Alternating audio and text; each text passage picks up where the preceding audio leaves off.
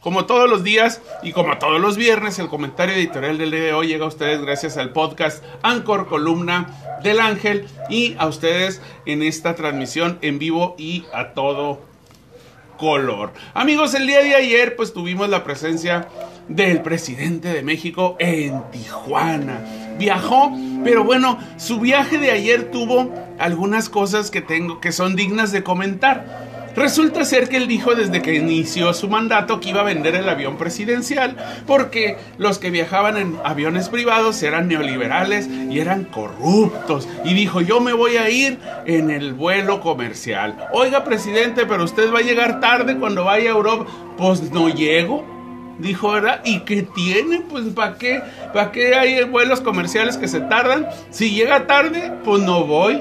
Entonces, el día de ayer, las personas estuvieron, eh, que estuvieron recibiéndolo en el aeropuerto, lo esperaron por la salida donde salen el pueblo, ¿verdad? Donde se hinca el pueblo, como decía él en campaña. Pues bueno, el presidente nunca salió y resulta ser que una de sus primeras...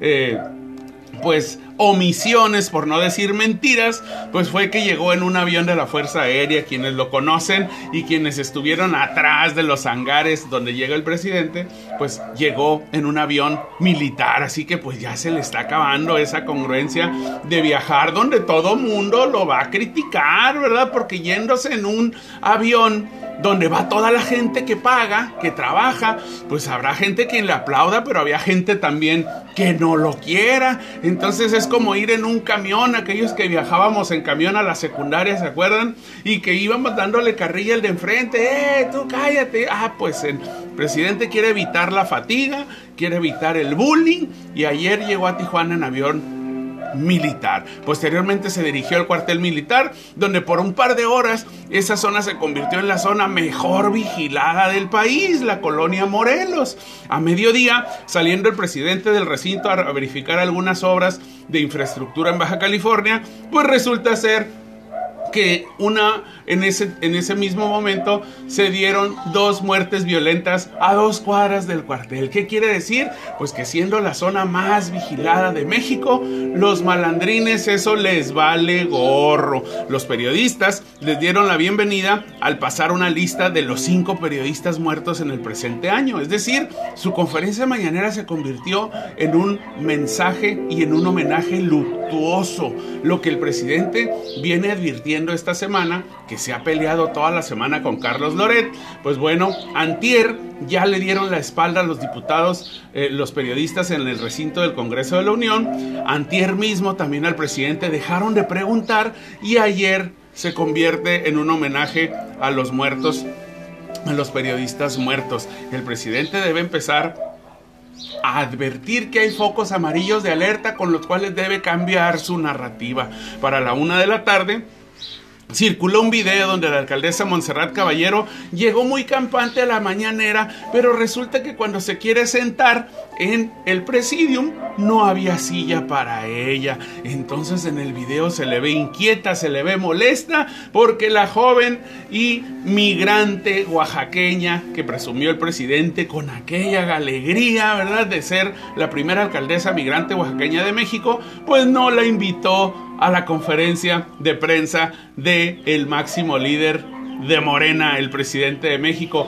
Monserrat Caballero no tuvo más que hacer mutis y decir, ahí nos vemos. Un asistente luego, luego vino y corrió, le quiso poner una silla, pero dijo, no, por sillas yo no me voy a pelear. Pues todavía no se subía a su suburban, la alcaldesa, su suburban blindada, y, empezó a postear que ella no la podía correr nadie, pues porque nadie la había invitado, ¿verdad? Y que por una silla no se iba a pelear. Por ello, pues bueno, esto tiene que ver un mensaje más allá de lo que nosotros vimos en el video, que es pues por estar relacionada o ser abiertamente eh, una persona que apoya al gobernador Jaime Bonilla, el ex gobernador, perdón, Jaime Bonilla, pues seguramente el presidente debe estar marcando alguna, alguna distancia. Por segundo día, los periodistas se manifestaron ante la mañanera en un ejercicio que está dirigido a los periodistas y dejaron de preguntar en forma de protesta. Todas estas señales, amigos, nos dicen